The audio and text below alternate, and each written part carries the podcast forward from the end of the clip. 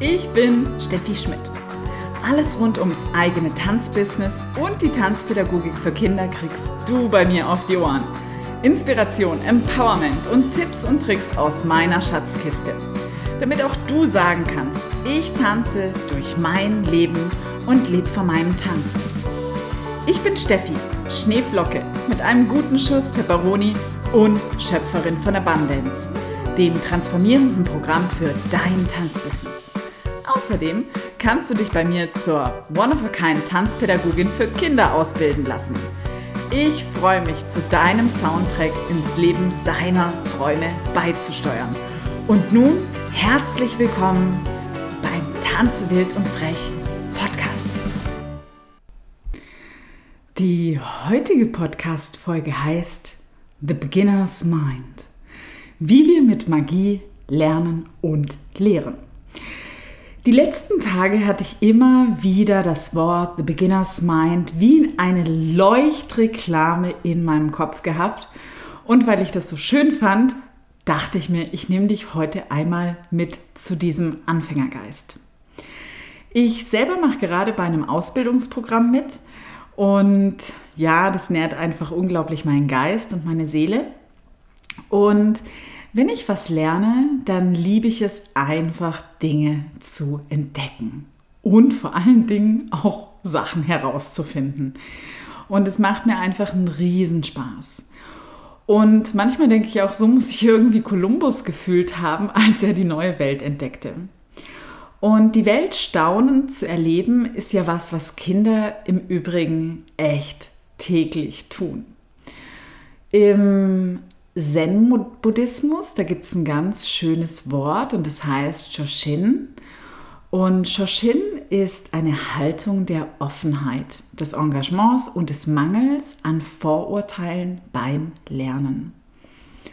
Und was ich daran ganz besonders spannend finde, ist, dass selbst wenn du so ein Profi in was bist, ja, dass du das erstmal in einem Anfängergeist machen würdest. Und Shunryu Suzuki, ein sehr berühmter Zen-Buddhist, der sagte einmal, im Geist des Anfängers gibt es viele Möglichkeiten, im Geist des Experten nur wenige.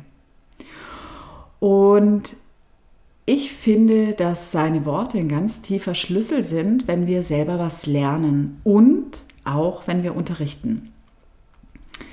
Denn sobald du Kinder im Tanz unterrichtest, nimmst du deine Schüler mit auf eine Reise des Entdeckens. Und dort passiert die tatsächliche Magie in deinem Unterricht. Doch, das gibt hier natürlich auch eine große Falle.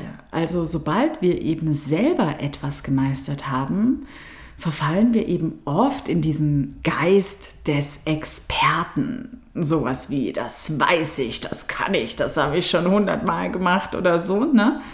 Und wenn wir uns dann eben in diesem State of Mind bewegen, dann gibt es eben keine Offenheit mehr für Informationen um diese mit diesem offenen Geist zu verarbeiten. Und wir fangen dann eben an, mehr in Schubladen zu denken und versuchen nur neue Informationen aufzunehmen, die mit unseren eigenen Überzeugungen übereinstimmen. Und, by the way, das ist Gift für das eigene Lernen und auch für deinen Unterricht. In der Magie des ersten Mals zu verweilen ist eine Haltung. Und diese Magie, von der ich spreche, ist sehr essentiell fürs eigene Lernen, vor allem wenn du schon etwas kannst.